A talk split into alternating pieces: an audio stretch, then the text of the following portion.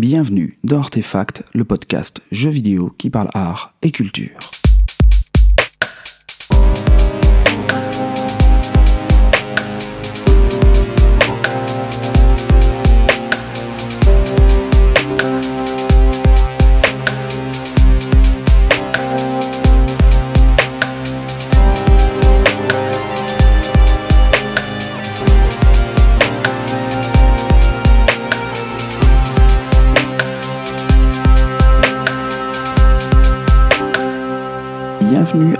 Et à tous dans ce 14e numéro d'Artefact. Alors je vais me présenter, ce que j'oublie de faire, hein. un épisode sur deux, donc Guillaume pour vous servir, euh, auteur et euh, animateur de ce podcast. Avant de commencer cet épisode, je souhaitais tout d'abord vous remercier euh, pour être de plus en plus nombreux à écouter le podcast. Je tenais également à remercier Florian, il se reconnaîtra, qui euh, patiemment découpe chaque podcast sur SoundCloud pour euh, euh, rajouter des indications sur les différentes séquences que je devrais faire et que je ne prends malheureusement pas le temps de faire. En tout cas, merci, un grand merci à lui, euh, parce que je pense que ça peut aider certains et certaines qui voudraient aller repérer des, dossiers, repérer des pixels plus rapidement. Comme j'oublie de le faire régulièrement également en fin de podcast, je tenais à vous rappeler que vous pouvez me joindre si vous le souhaitez euh, sur Twitter essentiellement. Euh, là pour l'instant le, site euh, du, du podcast est actuellement en berne, mais bon on va voir s'il revient à la vie ou non. Quoi qu'il en soit, euh, donc vous pouvez m'écrire at, at Artefact Podcast sur Twitter et échanger si vous le souhaitez à propos de ce, que, ce dont je parle dans le podcast ou éventuellement de sujets que vous aimeriez que je puisse traiter. Voilà, je suis en train de réfléchir à peut-être faire un peu évoluer la formule parce que mine de rien, préparer un épisode par mois comme je le fais euh, autour de, thématiques de recherche, c'est beaucoup de travail et euh, j'essaye de voir à pour trouver une solution peut-être plus légère dans la préparation, euh, plus légère aussi dans, dans, les explications que je fournis, en tout cas différente pour que je puisse continuer à ce rythme de faire un podcast par mois. Donc on va voir. Euh, donc si vous avez des idées, des envies, des sujets, des thématiques qui vous intéressent, n'hésitez pas à m'en faire part. À l'approche des fêtes, je vous propose un, un, dossier, mais également des pixels qui vont être, euh, kids friendly, qui va être orienté euh, vers des jeux qui s'adressent à tous les publics et même plus précisément aux enfants. Et vous allez voir que euh, on peut réussir à dire des choses euh, en lien avec euh, les arts, les arts plastiques, pas uniquement avec des jeux sérieux, des jeux sombres, des jeux qui font peur. On peut également soulever des questions avec des jeux beaucoup plus légers, avec des jeux qui ont l'air beaucoup plus inoffensifs, je dirais. Et ça va être l'approche que je vais choisir pour ce Pixels, à travers notamment un jeu phare dont vous avez peut-être entendu parler ces derniers temps, à savoir Luigi's Mansion. Pour ce qui est des pixels, nous continuerons avec des jeux que je vous dévoilerai tout à l'heure, des jeux euh, à thématique animalière. Mais tout de suite, nous allons commencer avec un dossier qui va parler d'histoire de l'art, de perspective et également de plombier italien.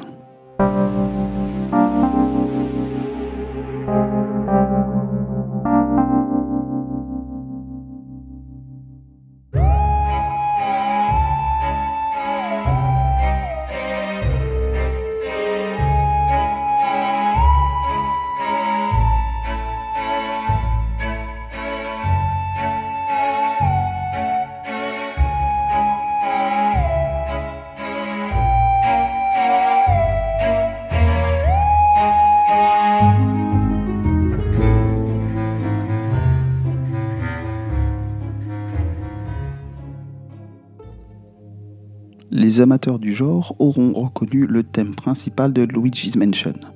Alors, je vais vous expliquer un tout petit peu pourquoi nous partons de Luigi's Mansion dans quelques instants, mais avant cela, je souhaitais quand même vous parler un tout petit peu du jeu, faire une sorte de, pixels euh, très bref pour euh, entamer ce dossier. Luigi's Mansion 3, qui est donc un, un, jeu qui est sorti il y a peu de temps, a été euh, conçu par Next Level Games et édité bien évidemment par Nintendo.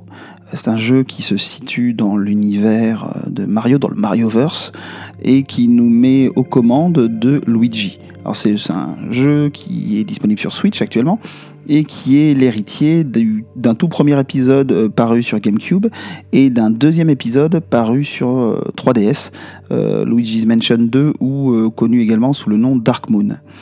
Et ce jeu vous propose de, participer à une chasse aux fantômes en compagnie donc du très peureux Luigi.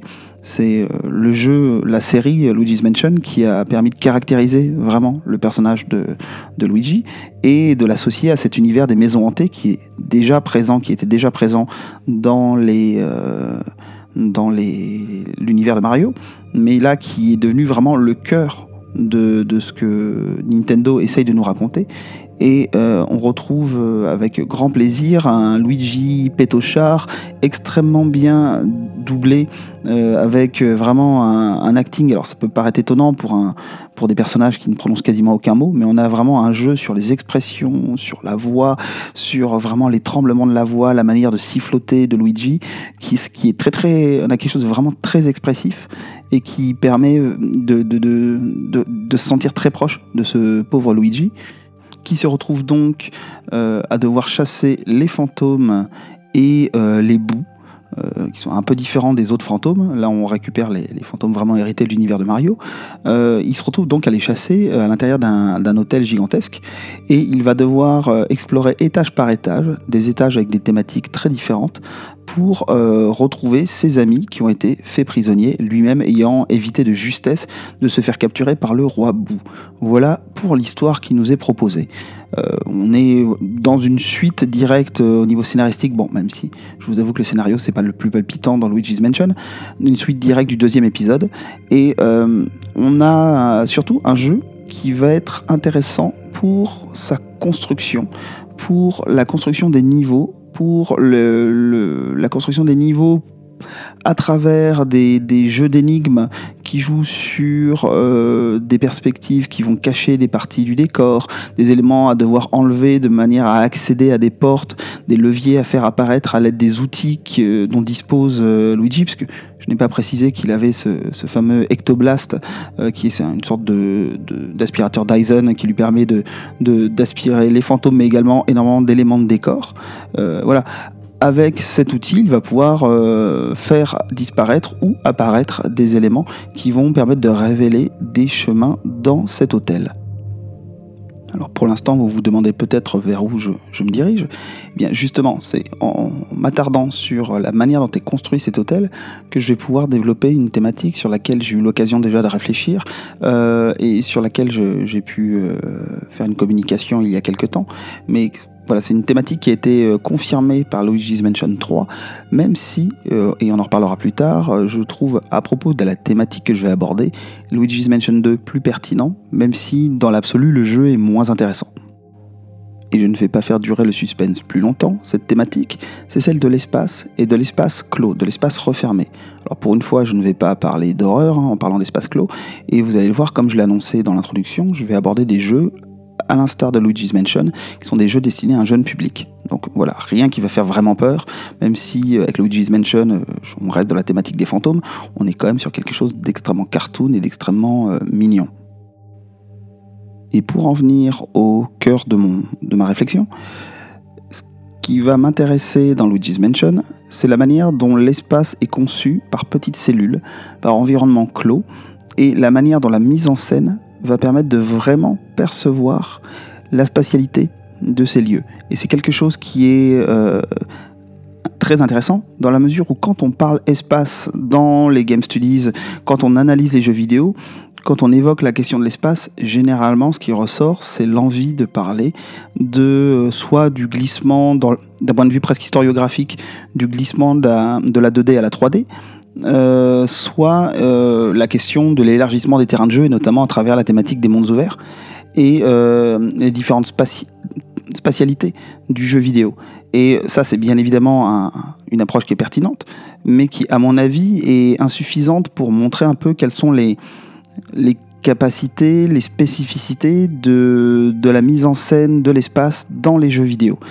C'est une approche que je trouve réductrice, même, quand bien même elle serait pertinente. C'est une thématique que, j'ai développée euh, dans une sorte de, corollaire à mes recherches sur, sur l'horreur et l'enfermement. C'est cette idée que l'on peut parler de l'espace, qu'on peut le définir par son cloisonnement, beaucoup plus que par l'immensité ou l'illimitation euh, des décors, des paysages, quand bien même ça soulève des questions qui sont très intéressantes. Et euh, finalement, la ce qui m'est apparu, c'est que la représentation des espaces renfermés, euh, et surtout des espaces renfermés sur eux-mêmes, et ça on en reparlera après, ça invite vraiment à comprendre à quel point l'image tridimensionnelle dans les jeux vidéo est une image euh, qui a des qualités vraiment euh, sculpturales. C'est une image objet, pour reprendre un terme que j'ai déjà évoqué. Et, et à ce titre, et c'est ça que nous allons essayer d'aborder aujourd'hui, à ce titre, elle a euh, pleinement sa place dans l'histoire des images, dans l'histoire de la perspective et dans l'histoire de la représentation de l'espace.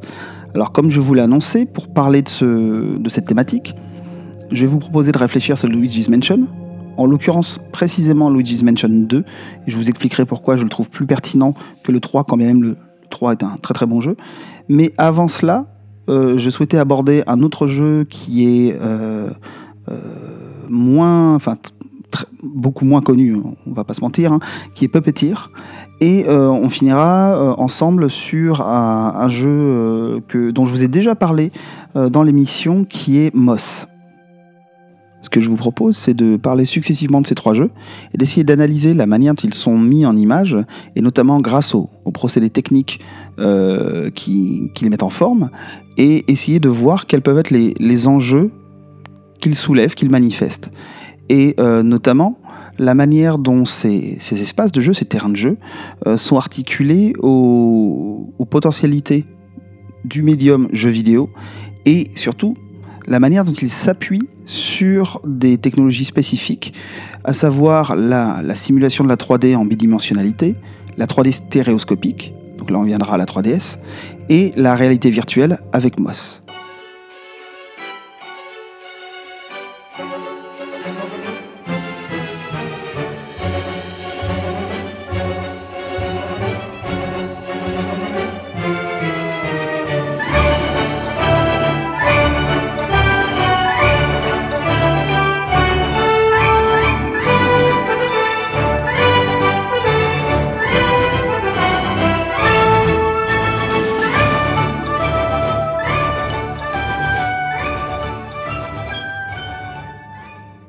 Nous allons donc commencer avec Puppeteer, un jeu euh, développé par euh, Japan Studio, donc un studio propriétaire de, Sony, euh, et édité en 2013 sur PlayStation 3, un jeu qui aurait largement mérité un, remake HD, même s'il a extrêmement bien vieilli sur PS3, mais en tout cas voilà, c'est un jeu qui aurait mérité une ressortie, parce que c'est un jeu que je trouve vraiment très très très réussi, mais qui malheureusement n'a pas rencontré de, un grand succès public. Et c'est un jeu sur lequel nous allons démarrer parce que il a vraiment des caractéristiques dans sa, mise en espace, dans sa représentation, qui vont permettre vraiment de, bien expliquer euh, la, problématique que, je voudrais, euh, que je voudrais soulever.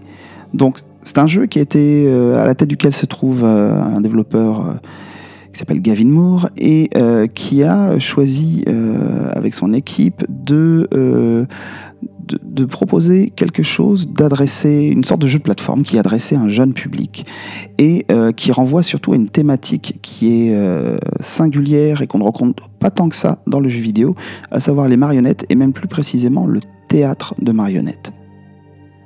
Comme euh, on l'entend dès les premières minutes du jeu, le jeu propose de suivre l'incroyable histoire d'un jeune garçon nommé Kutaro avec une une voix qui nous explique tout cela, une voix qui va nous suivre tout au long du jeu, un narrateur comme on peut retrouver dans Bastion, qui va vraiment nous tenir euh, en haleine du début à la fin de l'histoire, un narrateur assez, assez, assez rigolo, parce que le, jeu n'hésite vraiment pas à casser le quatrième mur, ça on en reparlera, mais euh, en, vraiment nous prenant à partie et, euh, et en nous, en nous décontenançant souvent par rapport à ce qui peut se passer dans la mesure où le, narrateur se permet des commentaires sur les actions des personnages et les personnages parfois interagissent avec ce narrateur donc ça c'est un, point de vue qui est assez intéressant mais au-delà de ça, voilà, là je, m'écarte un peu.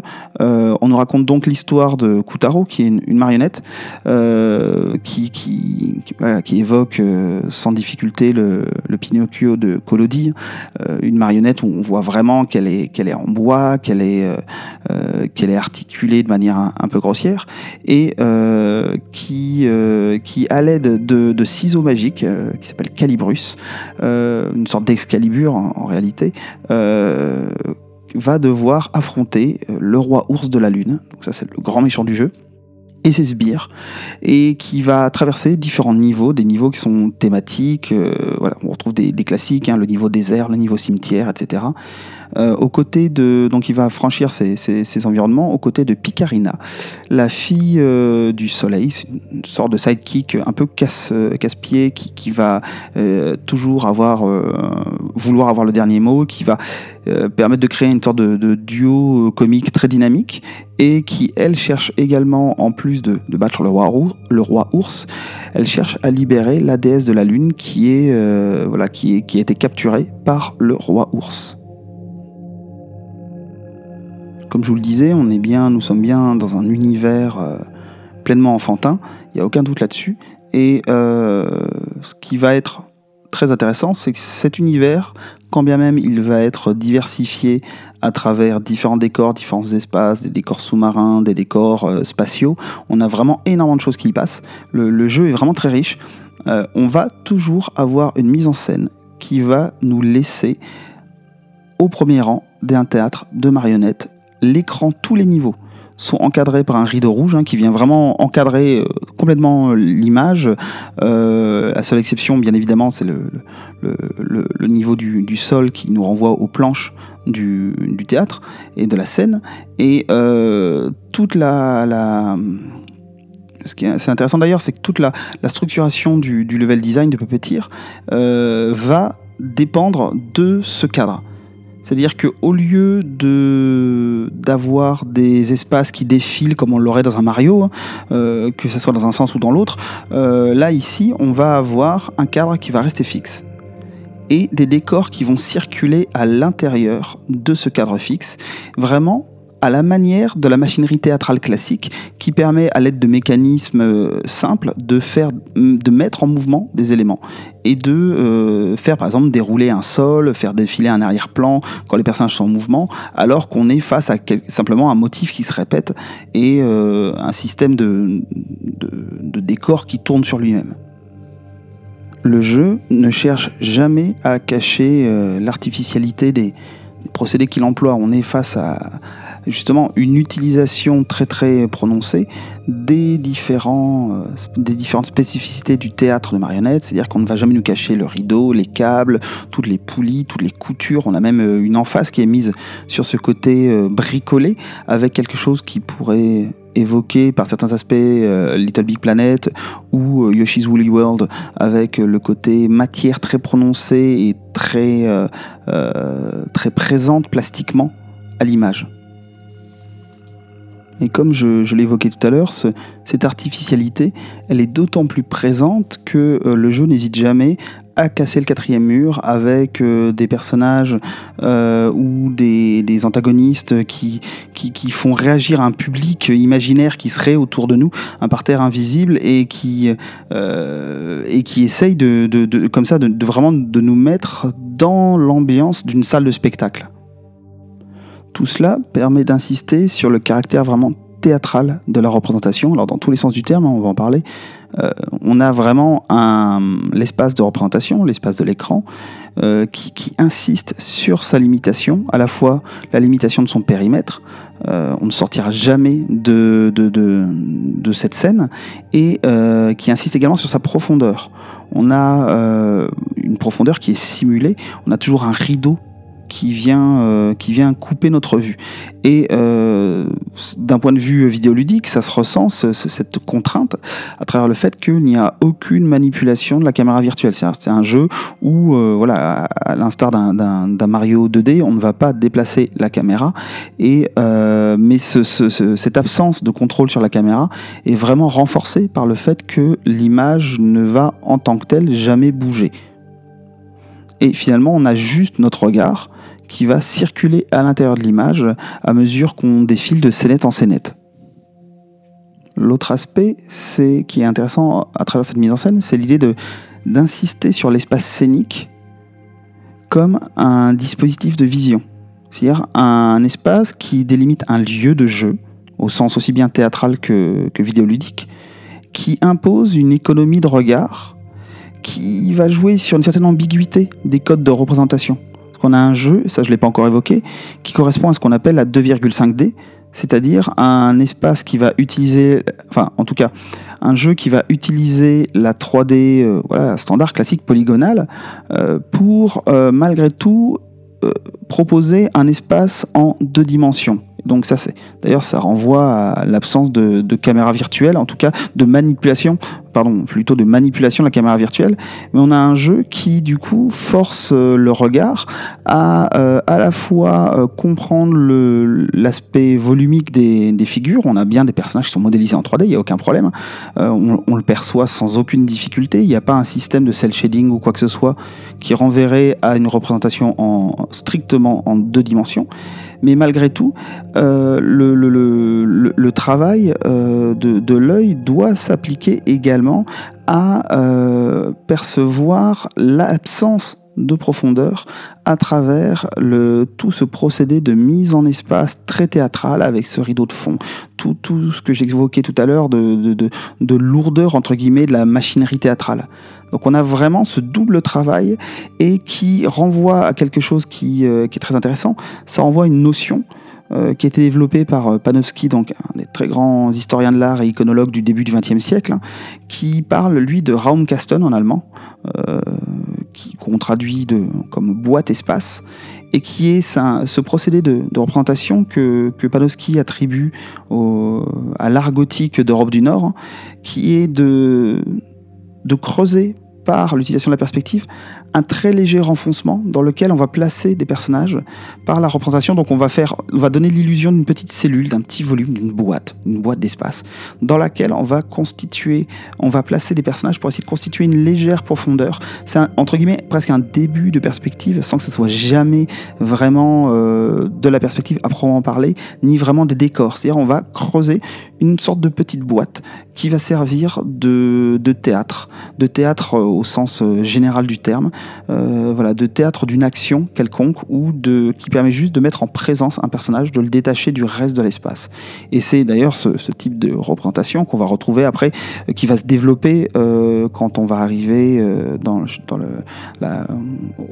les prémices de la Renaissance avec, par exemple, bon, pour prendre un nom parmi les plus célèbres, Giotto ou encore Duccio, on va se retrouver avec des, des sortes de boîtes qui vont finalement, si on veut résumer ça très simplement, s'approfondir de plus en plus. On va passer en gros de la boîte à chaussures au carton de déménagement pour ensuite arriver à la représentation d'une véritable pièce. C'est vraiment l'idée qu'on a à travers ce mode de représentation. Eh bien, Puppeteer, finalement, va utiliser euh, à la fois la représentation de l'espace théâtral pour euh, impliquer un déni de la profondeur, l'absence de véritable éloignement, et va également croiser cette thématique de la boîte d'espace pour donner un modèle spatial qui est très cohérent, c'est-à-dire qui va articuler à la fois ces dimensions narratives et représentationnelles. C'est-à-dire qu'on a un jeu qui se passe dans un théâtre, et eh bien le théâtre permet de ce type de représentation et va avec l'utilisation d'une perspective euh, qui, est, cassée, qui est empêchée, euh, et malgré tout l'utilisation de la 3D polygonale, on a une sorte de frottement qui s'établit et qui permet de, rendre beaucoup plus perceptible la capacité euh, du, jeu vidéo et euh, à, euh, à travers la mise en action des personnages dans ces décors, à travers toutes les astuces visuelles, je vous conseille vraiment, si vous connaissez pas le jeu, d'aller jeter un œil à, à, des, à des let's play pour voir un peu comment ça fonctionne. On a vraiment une exploitation extrêmement maligne de tout ce que peut faire la machinerie théâtrale appliquée à tout ce que l'on peut faire avec une 3D qui essaierait tout le temps de faire oublier qu'elle est 3D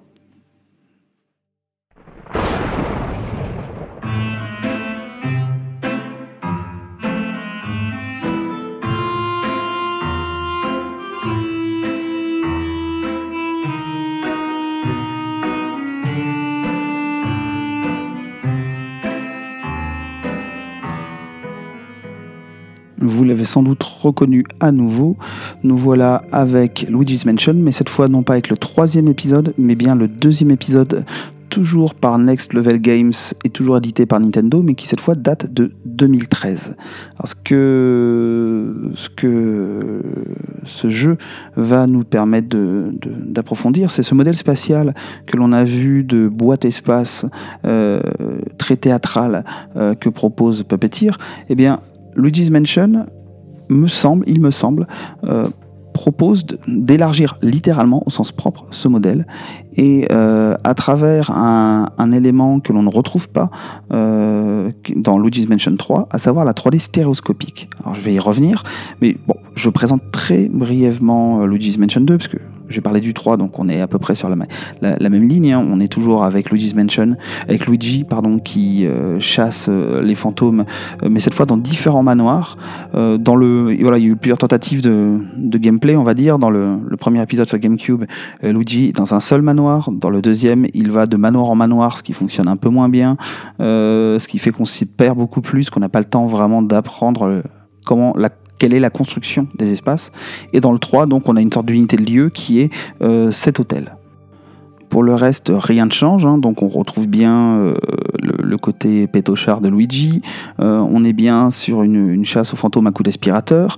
Et on est toujours sur un jeu qui s'adresse plutôt un jeune public et qui, euh, de manière assez euh, drôle, récupère à la fois euh, le style graphique hérité de cartoon, hérité de, l'univers Mario, et également des éléments du gothique ludique, cette thématique que j'ai déjà évoquée, hein, c'est-à-dire d'un gothique qui s'appliquerait aux jeux vidéo à travers l'apparition d'un certain nombre de thèmes, et mine de rien, on est malgré tout dans un jeu, et j'en avais parlé dans le dossier numéro 10 spécial sur l'horreur, le guide pour l'horreur, on est dans un jeu qui reprend un certain nombre de thématiques et d'approches et de mécaniques de gameplay, de jeux horrifiques, même si au final on est quand même très très loin de pouvoir avoir peur.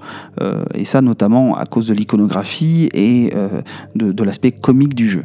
Mais ce qui est intéressant, pourquoi j'en viens là, c'est que comme je l'ai évoqué tout à l'heure euh, quand j'ai présenté la thématique, c'est que Luigi's Mansion recoupe à travers ce lien qu'il établit avec les expériences horrifiques, recoupe cette problématique d'un espace qui serait un espace d'enfermement, de capture.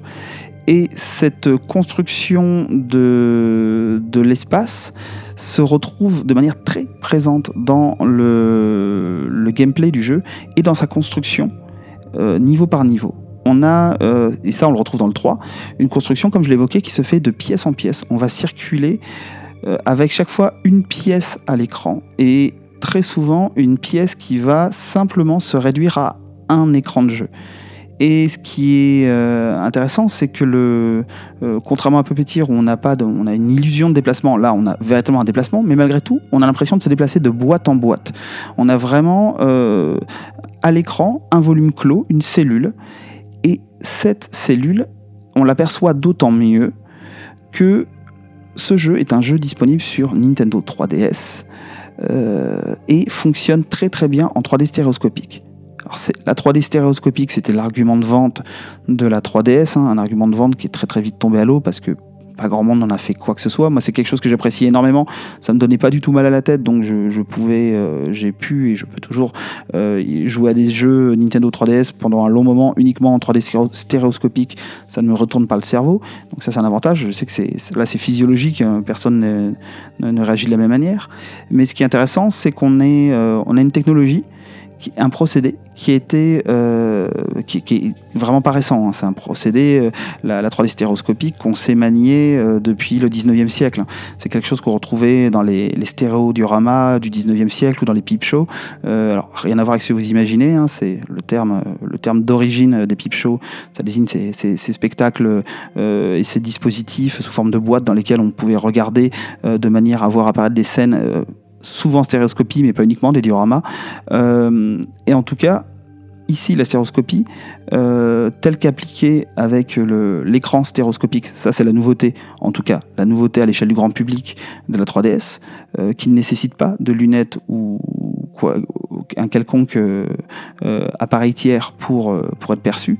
À partir du moment où on n'a pas de problème de, vision spécifique, la, la, stéréoscopie, pardon, c'est difficile d'articuler, ça permet d'expérimenter vraiment la spatialité de chaque volume du jeu. Et ça permet de faire, de vraiment donner l'impression d'être confronté à une maison de poupée. On est vraiment face à un microcosme. Cette impression n'est pas, euh, particulièrement nouvelle, hein. c'est quelque chose qu'on retrouve dès 85, 1985 avec par exemple Little Computer People d'Activision, où on a une simulation de vie qui, dans laquelle on permet, ça permet de voir un personnage dans une maison euh, vraiment qui s'apparente à une maison de poupée. Donc c'est quelque chose qui, remonte vraiment, c'est un procédé de mise en scène qui remonte euh, premier temps du jeu vidéo et qui bien évidemment n'est pas spécifique au jeu vidéo. C'est quelque chose, cette thématique euh, qui porte un nom, c'est celle de la maison de verre. C'est-à-dire euh, l'idée qu'on a une vue d'un immeuble en coupe ou d'une maison qui, dans laquelle on peut voir les différentes pièces étage par étage. Et c'est quelque chose qu'on retrouve beaucoup dans l'illustration, notamment au 19e siècle. Euh, il y a des, illustrations assez célèbres hein, qui présentent ça, euh, notamment celle, je pense à une illustration de Bertal, qui s'appelle Coupe d'une maison parisienne, le 1er janvier 1845. Donc vous voyez, on n'est pas vraiment dans la nouveauté, où on voit la vie de, voilà, de tout un immeuble à travers une coupe verticale de la façade de l'immeuble.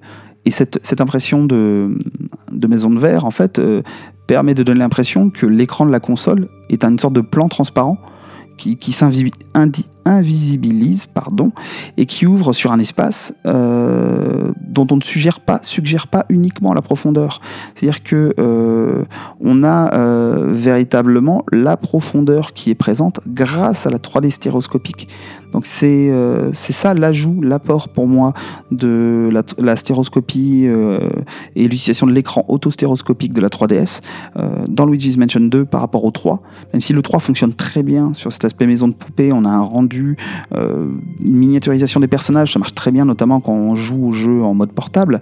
Euh, on a quelque chose qui, voilà, on a l'impression de bouger des polypockets à l'intérieur d'une maison de poupée. Mais avec cette 3D, on a euh, l'étape, j'ai envie de dire, au-dessus. Et on a, d'un point de vue de la représentation de l'espace, quelque chose qui, est, qui va au-delà de ce qu'évoquait Puppeteer avec la notion de Raumkasten. On a vraiment une compartimentation de l'espace et où on a chaque espace qui correspond à une loggia, comme on pourrait le dire euh, pour les, peintures de la Renaissance italienne, et je pense notamment au modèle euh, des Annonciations, et ça c'est très très bien présenté par Daniel Arras, euh, où on a une description de qui va en plus de cette idée de maison de verre, qui va permettre de créer un espace beaucoup plus profond. Et là, cette fois-ci, je renverrai non pas à Panofsky, mais à, Franck Castel, et qui lui évoque l'idée de cube scénique. Euh, dans la peinture de la Renaissance, c'est-à-dire euh, où l'espace représenté prend, et là je cite Franck Castel, l'apparence concrète d'un cube imaginaire à l'intérieur duquel chaque point ou groupe de points peut être incorporé dans n'importe quel système linéaire et ramené dans le plan de la projection à deux dimensions. Donc un espace euh, qui permet de construire une profondeur sous la forme d'un du modèle d'un cube dans lequel seraient placés les personnages. Et d'ailleurs, euh, à ce propos, même si là on sort de la Renaissance, euh, Franck Castel renvoie, euh, pour montrer l'aspect véritablement concret de ce cube scénique, renvoie à la manière dont travaillait Poussin, donc le peintre classique. donc là, on est beaucoup plus tard, on est beaucoup plus tard qu'avec qu'avec les annonciations du Quattrocento, et où il évoque l'idée de, de la pratique de Poussin qui consistait à placer des figurines dans une boîte pour étudier les jeux de lumière donc ça, c'est quelque chose dont on n'a pas de trace malheureusement, mais on le sait par des écrits. Il, euh, il était vraiment très attaché à la scénographie et il plaçait des petits personnages en cire dans des boîtes et il plaçait des éclairages autour pour voir euh, de manière euh, très construite comment s'orientaient les lumières, quels effets faisaient les lumières selon les placements de ces petits personnages en cire. Et finalement, ça renvoie à l'idée, et c'est quelque chose qu'on retrouve dans la, dans la pensée classique, que l'homme est un acteur sur le théâtre du monde et, euh, et dans la vision que l'on peut avoir de cette théâtralité, il est toujours placé sur une, sorte d'estrade fixe. Euh, qui est une sorte de, cadre rigide qui est vraiment extérieur à lui. Là, c'est les mots qu'emploie Franck Castel.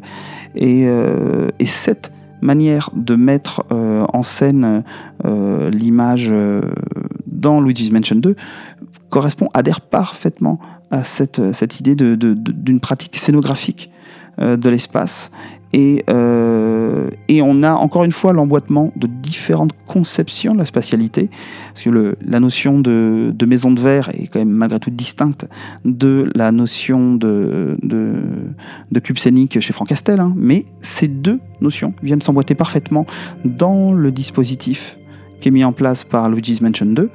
Et, euh, et comme je le disais, il est euh, encore plus imprimé, encore plus fort, encore plus marqué grâce à la 3D stéréoscopique. Alors vous voyez que nous progressons dans la, démonstration que je souhaitais vous faire, où euh, on a bien là, dans l'impression que je vous, dans ce que je vous présente, on a bien l'idée que Luigi's Mansion 2 prolonge le modèle qui est proposé par Puppeteer à travers une mise en image qui est finalement beaucoup plus complexe que ce qu'il n'y paraît et, euh, et qui vraiment invite cette fois-ci à se, bien se saisir de l'aspect volumique de l'image euh, en 3D polygonale. On a vraiment, à travers la présentation de boîtes et la réduction de la, de la 3D à, ces boîtes, on est vraiment mis en présence d'une image qui est autant une image qu'un volume, une sculpture.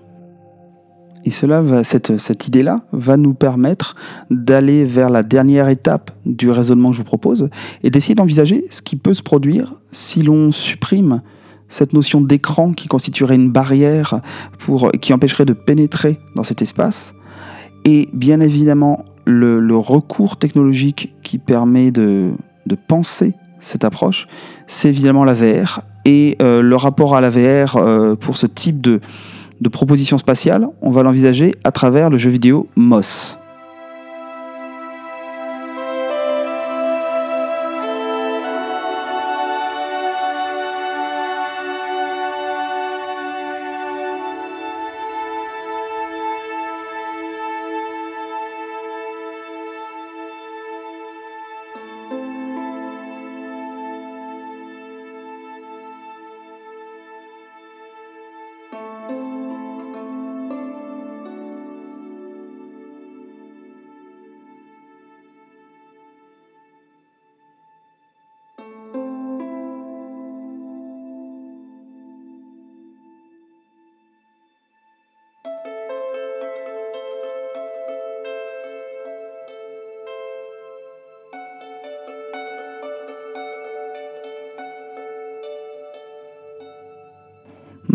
Est un jeu vidéo développé par PolyArc qui date de 2018 et qui est un jeu disponible sur toutes les plateformes VR, mais qui n'est disponible qu'en VR. Et c'est un, jeu d'aventure qui propose un cadre fantasy euh, et qui va proposer un gameplay qui alterne entre plateforme, résolution d'énigmes, action. Voilà, on est sur quelque chose qui, d'un point de vue du gameplay, est assez classique.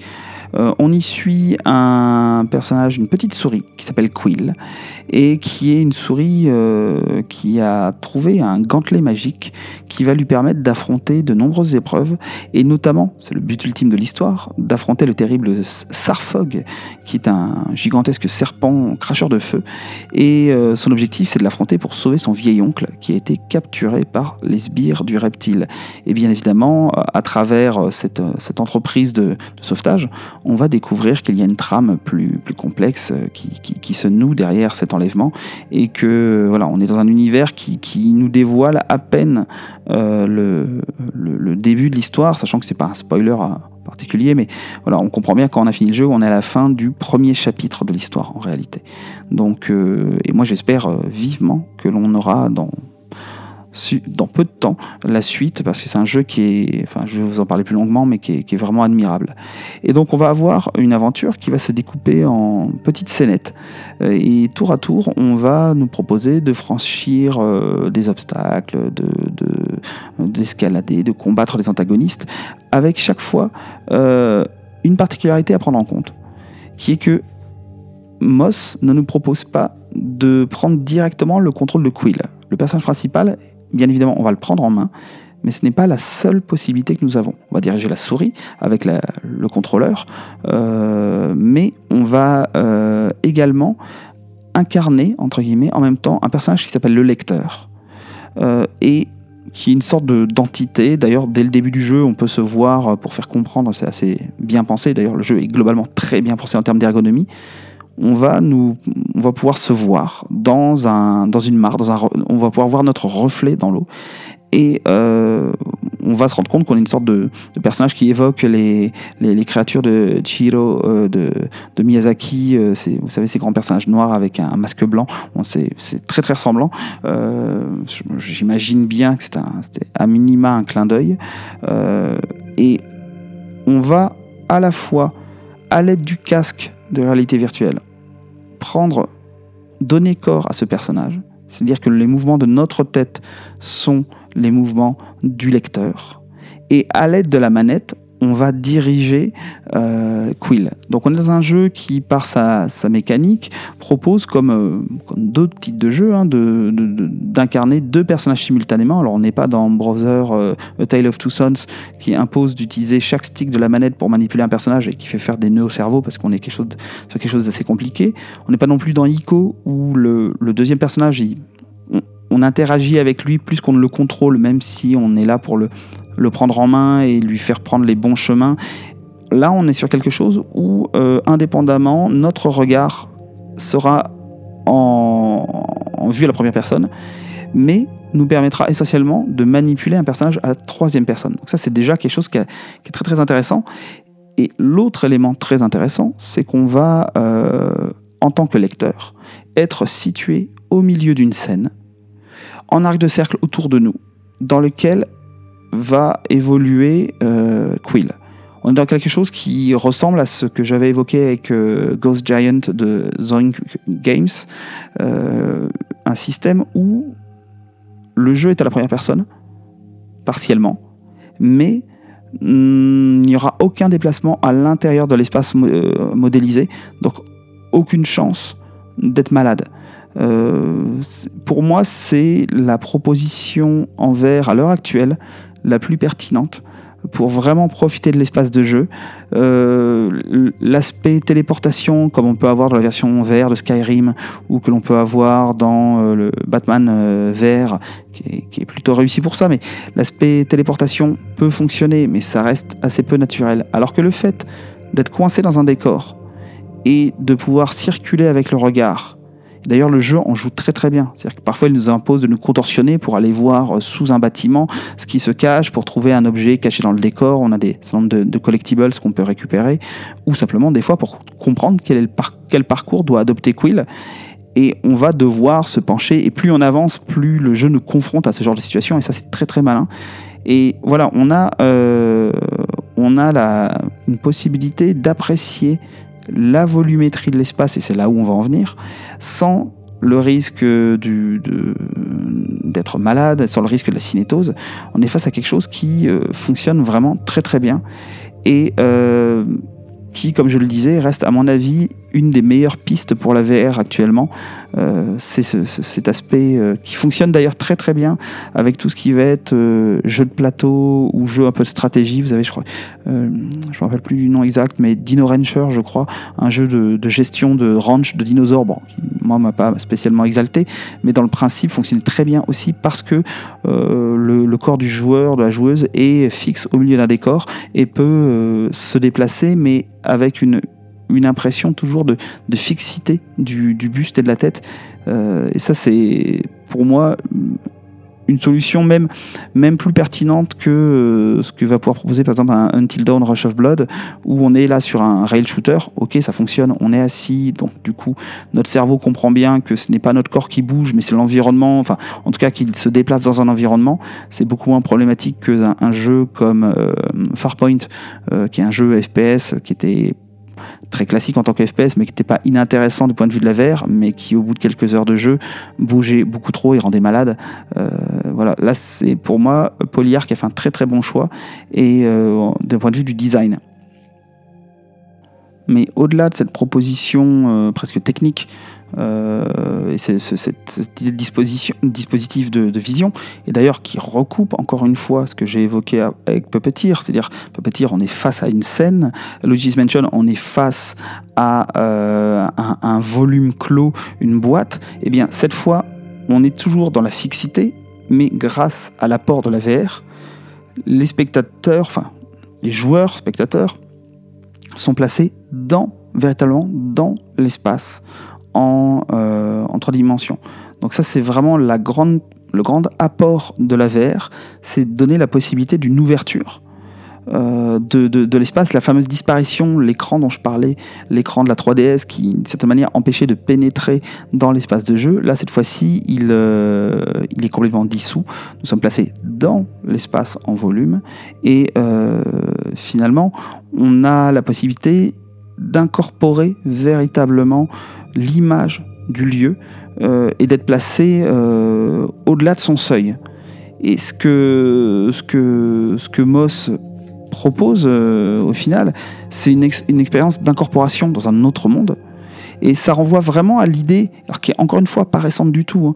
euh, ça a été très bien analysé par Oliver Grau, dont j'ai peut-être déjà évoqué le nom, euh, c'est qu'on est face à un, monde artificiel qui, qui, remplit entièrement le champ de vision et donne corps à l'intégralité de la spécialité d'une image qui est devenue environnementale et qui a expérimenté in situ sur place.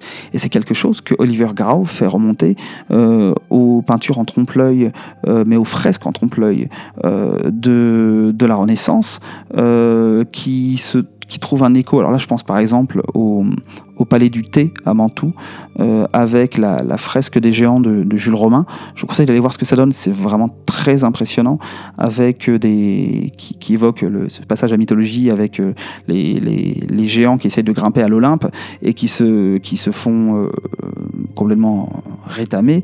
Et on a une pièce en arc de cercle, enfin une rotonde, autour de laquelle il y a ces géants en trompe-l'œil, avec des colonnes, tout est en trompe-l'œil, et au plafond, dans une coupe Paul, l'Olympe qui est représenté euh, avec une, disparition de la perspective qui fait que, ou en tout cas, ou une accélération plutôt de la perspective qui fait qu'on a vraiment une impression d'élévation.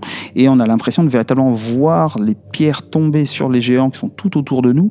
Et euh, tout, l'environnement, tout le décor est fait pour montrer un espace en, cours de destruction, alors que tout est fait par la peinture. Et c'est un espace euh, vraiment à 360 degrés. On est dans un environnement. C'est pas le seul, mais moi c'est un exemple. J'aime beaucoup Jules Romain. C'est un, exemple qui me qui me parle beaucoup.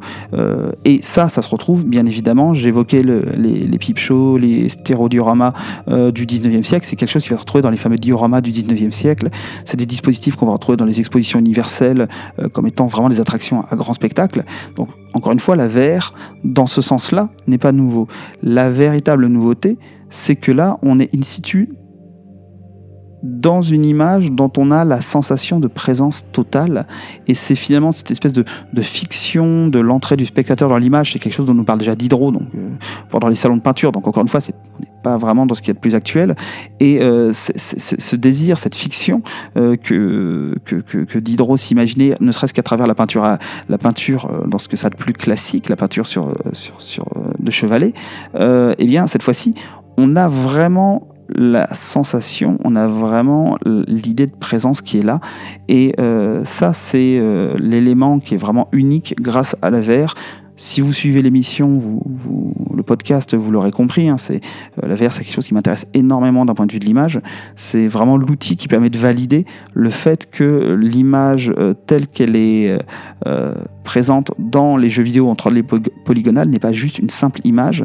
Et le fait d'avoir pu passer le stade de l'écran, d'avoir fait disparaître l'écran de télé au profit d'un outil, d'un device qui nous permet de nous plonger dans l'image, eh bien, ça valide complètement cette idée qu'on est face à de la sculpture beaucoup plus que euh, face à l'image bidimensionnelle. ça, c'est mon cheval de bataille, mais voilà, c'est quelque chose qui se retrouve vraiment extrêmement sensible dans Moss parce qu'il y a une proposition qui se fait du côté de la miniaturisation aussi.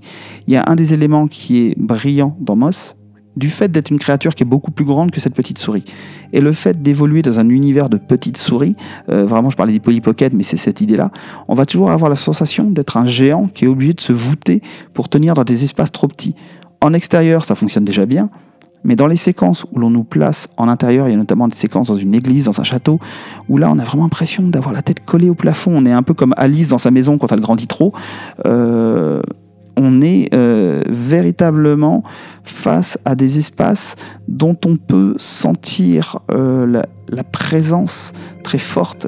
On a vraiment cette sensation d'être collé au plafond et ça c'est quelque chose qui est euh, vraiment vraiment très très très, très poussé et très réussi dans Moss. À travers la mise en scène de l'image, on, on retrouve vraiment, plus encore que dans les jeux que j'ai évoqués précédemment, cette idée d'être à l'intérieur d'une maison théâtre. Alors pour faire un peu d'étymologie, c'est une de mes grandes passions, euh, ça renvoie à l'idée de mention. Je renvoie à Luigi's Mansion, hein, mais ce mot mention euh, en français médiéval euh, renvoie à, l'idée du cadre qui délimite la, scène de théâtre dans le théâtre médiéval. Et ce mot a évolué pour donner le mot maison. Là, si on veut jouer sur les mots, clairement, on trouve ce lien, euh, par rapport à l'idée que j'évoquais de maison de verre tout à l'heure, on, a vraiment ce lien qui est fait euh, à travers le, terme de mention. En tout cas, l'idée de, cloisonnement et euh, d'un espace scénique comme, comme structure spatiale, ça permet de percevoir véritablement l'étendue du volume de l'image. Et cela permet encore plus d'éprouver physiquement la présence des éléments qui constituent ces lieux.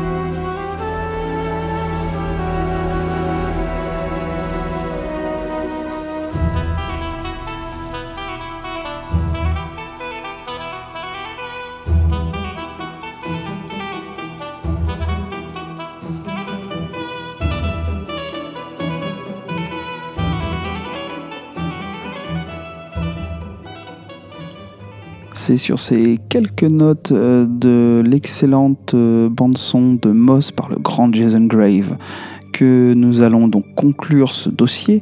J'espère que vous avez euh, bien apprécié la démonstration que j'ai souhaité vous faire en vous montrant finalement que les dispositifs techniques que j'ai choisi d'aborder, la 2,5D, donc c'est plutôt, là pour le coup c'est plus un mode de représentation qu'une dispositif, mais la, 3, la, 3D stéréoscopique et la VR permettent d'établir une, euh, une, possibilité de compréhension de, de ce qu'est ce l'image euh, vidéoludique telle qu'elle est quand elle est en 3D polygonale, à travers des, finalement des, des approches, des conceptions, des mises en question de ce qu'est la représentation qui, viennent prolonger euh, des questionnements qui sont beaucoup plus anciens. J'ai fait remonter euh, ma démonstration au Quattrocento, je vous ai parlé de Giotto, des annonciations, et c'est ça que je trouve très intéressant, c'est que tous les questionnements sur l'imagerie spatiale, euh, sur la, la, représentation, la construction de la spatialité, trouvent un écho et presque un développement, j'ai envie de dire, à travers l'imagerie numérique euh, telle qu'elle est développée par ces jeux. Et j'ai choisi ces jeux parce que ça me permettait d'avoir une, démonstration qui me semblait claire et pertinente.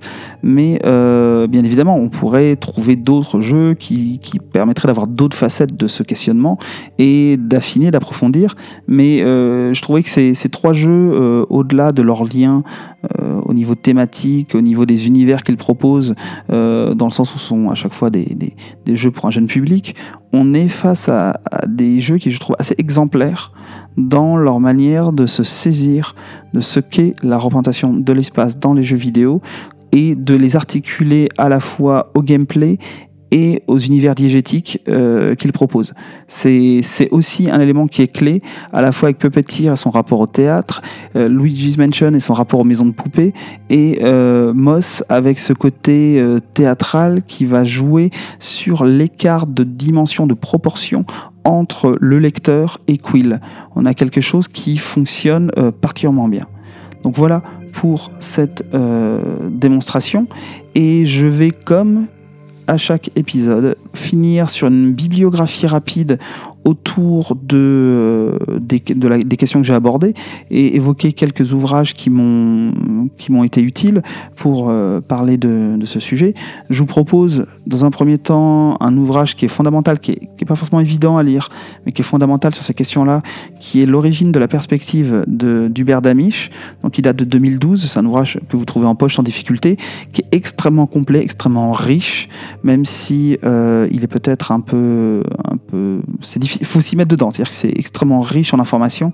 Et c'est pas forcément le, livre le plus facile sur la question. Euh, alors je pourrais évoquer les classiques comme la perspective comme forme symbolique de Panofsky. On n'est pas non plus dans ce qu'il y a de plus facile à lire. Euh, si vous souhaitez avoir un discours plus général sur la Renaissance, je vous conseillerais l'Annonciation italienne, une histoire de perspective de Daniel Arras, qui là, on a la, la plume formidable de Daniel Arras, très légère et très agréable à lire.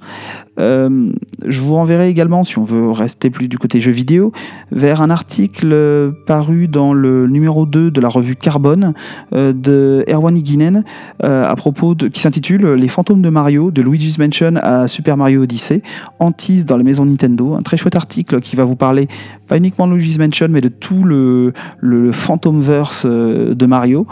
Et enfin, pour conclure cette, euh, cette euh, proposition, si vous êtes intéressé euh, par des lectures en langue anglaise, je vous conseille le livre que j'évoquais tout à l'heure d'Oliver Grau, Virtual Art from Illusion to Immersion, qui est publié au MIT et qui date de 2003.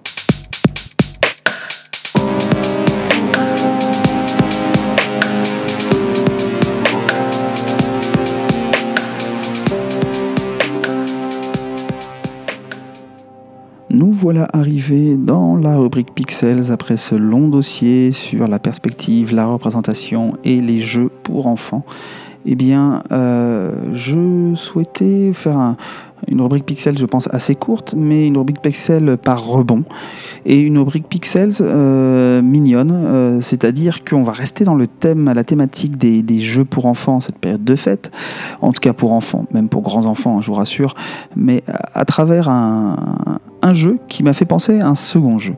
Ce jeu, c'est un jeu qui vient de sortir, qui s'appelle Lost Ember, qui a été fait par euh, le studio Moon Eye Studios. C'est vraiment tout tout récent, euh, il y a quelques jours à peine. Et c'est un jeu dans lequel vous pouvez incarner un esprit qui prend la forme d'un loup, en tout cas qui intègre le corps d'un loup, et dans ce jeu, vous allez pouvoir euh, passer d'animal en animal et incarner différents, prendre la possession de différents animaux, d'oiseaux, de petits mammifères. Vous avez même des wombats très très mignons. Euh, si vous ne savez pas ce que c'est qu'un wombat, je conseille d'aller voir. C'est un animal australien, ça vaut le coup d'œil.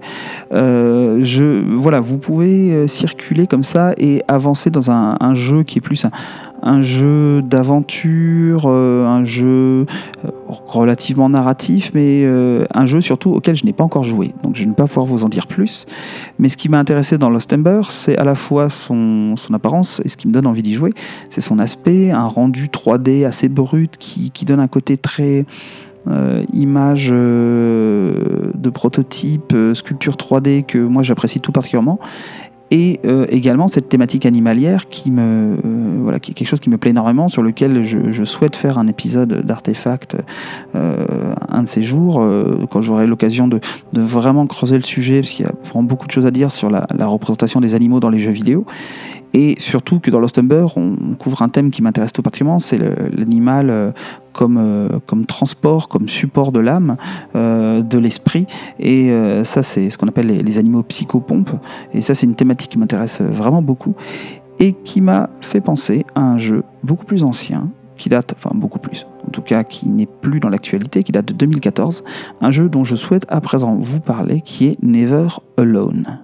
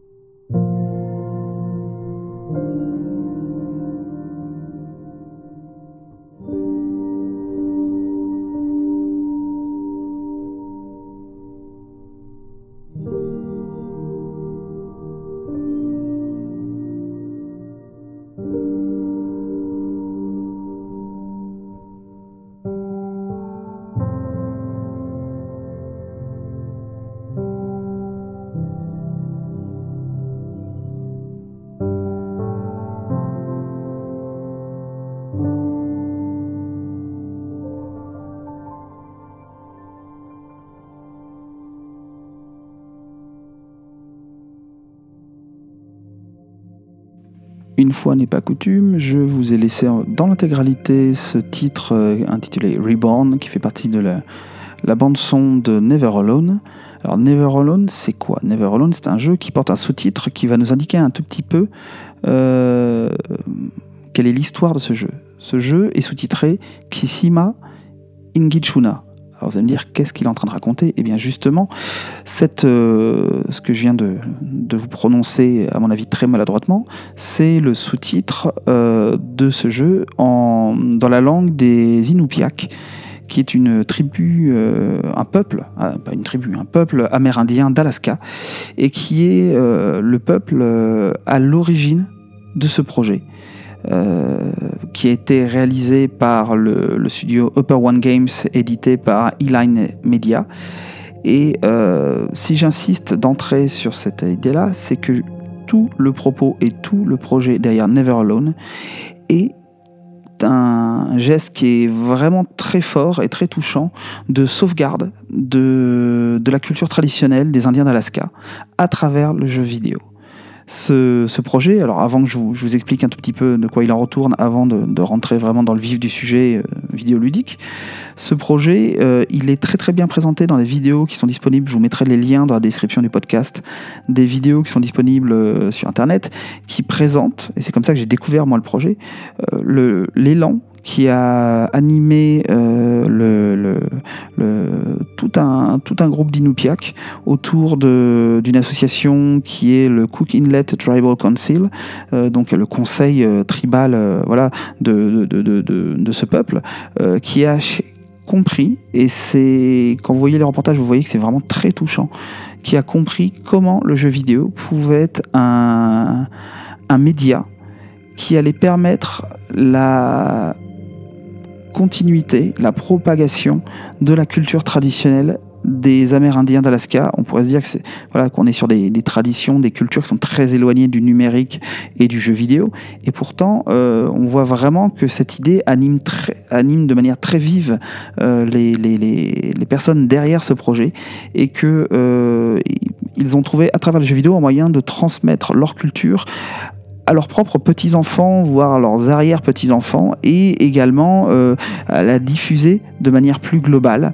Et c'est euh, voilà, c'est les différentes vidéos de making, of, vous allez pouvoir trouver, sont très intéressantes, très touchantes et touchantes à la fois par rapport à cette prise de conscience euh, malheureuse d'un de, peuple qui voit sa culture s'éteindre et qui essaye de la, de la conserver, et très touchante à la fois par rapport à, pour n'importe qui qui s'intéresse aux jeux vidéo de voir ben, finalement cette, euh, cette prise de conscience de l'importance euh, de ce, de ce média euh, par, par des, des, personnes qui ne sont pas celles par qui on s'attendrait d'avoir cette prise de conscience.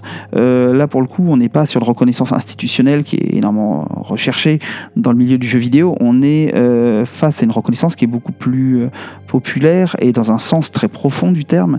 Et ça, c'est quelque chose qui, moi, à titre personnel, m'a énormément ému.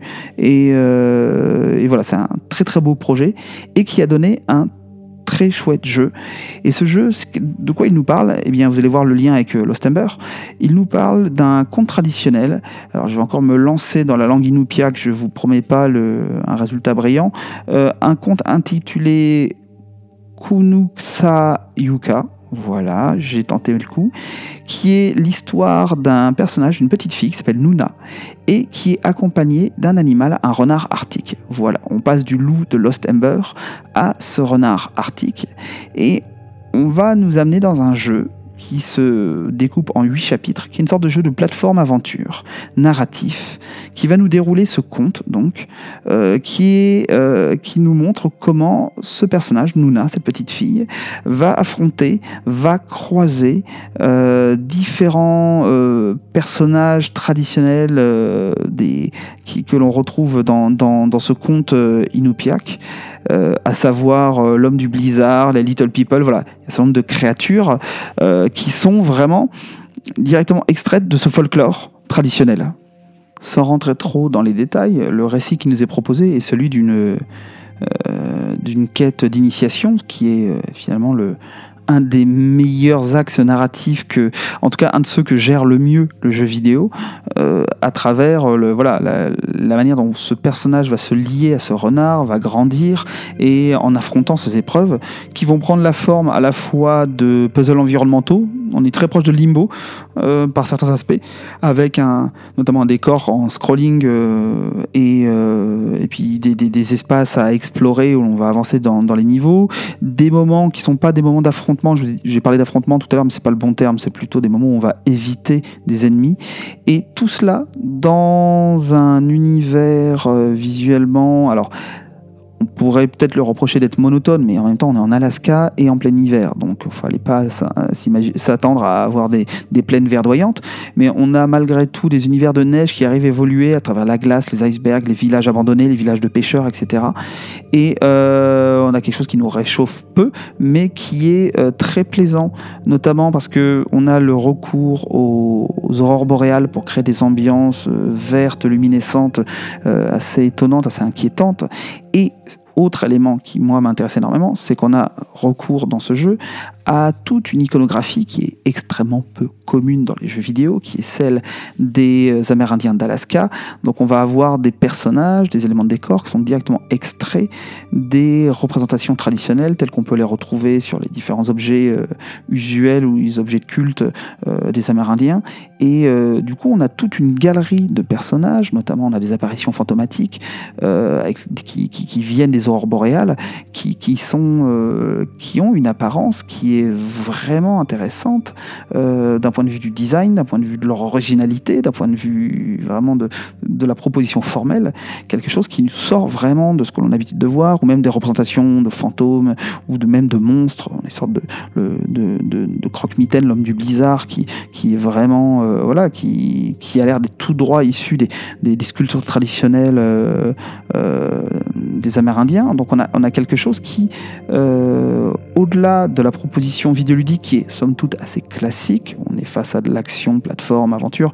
J'évoquais Limbo, voilà, on est dans ce, ce type de, de choses, même si on on a beaucoup moins l'aspect puzzle physique que dans Limbo et euh, on est beaucoup plus dans, de l'aventure. Mais on a des choses qui sont euh, vraiment au niveau de la représentation vraiment très réussies, en plus bien animées, euh, avec une douceur qui se dégage des personnages, notamment du renard que l'on va pouvoir incarner.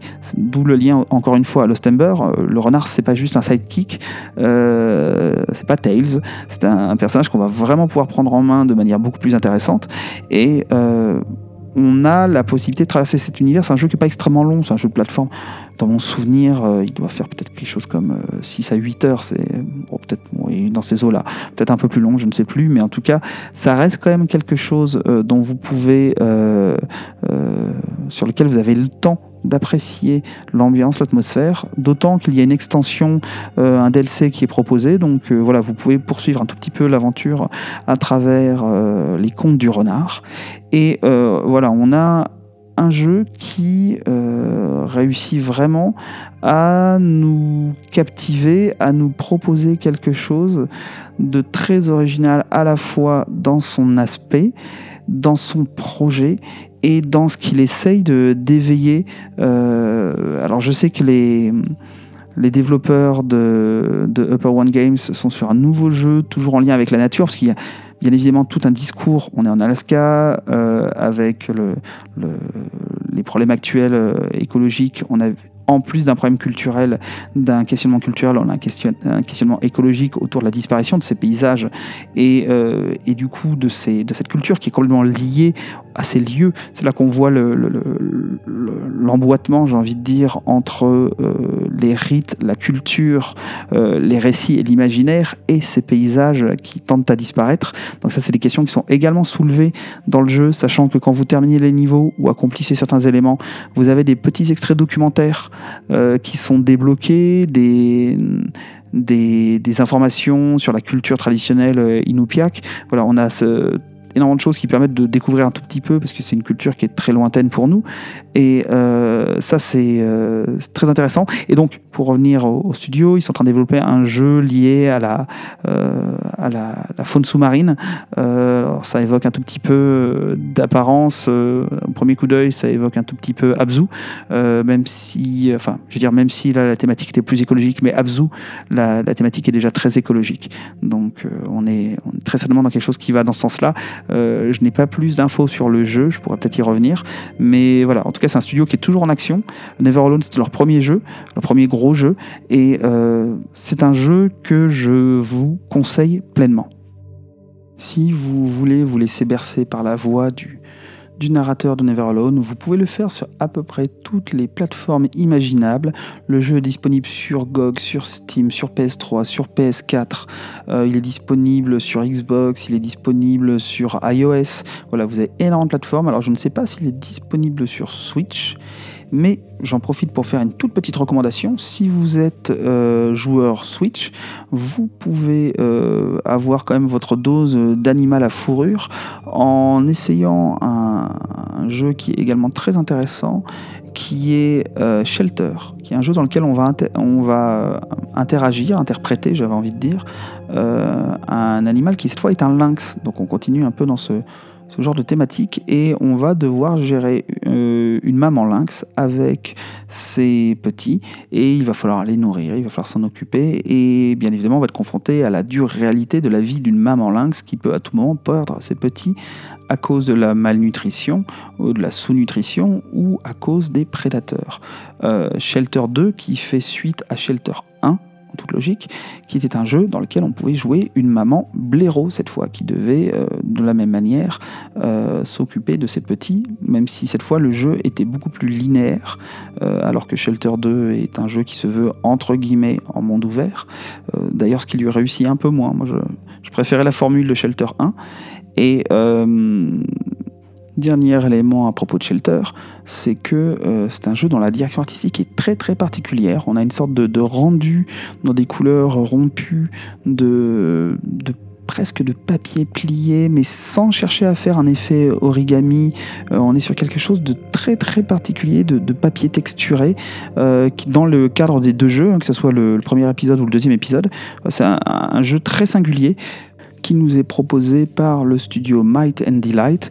Donc le deuxième épisode date de 2015, mais il est dispo depuis peu sur Switch. Le premier épisode euh, date de 2013, il était dispo sur PC, Mac. Je ne sais plus s'il a une sortie console. Et apparemment, euh, il y aurait un Shelter 3 en cours de production, donc je ne sais pas encore quel animal nous allons pouvoir y incarner.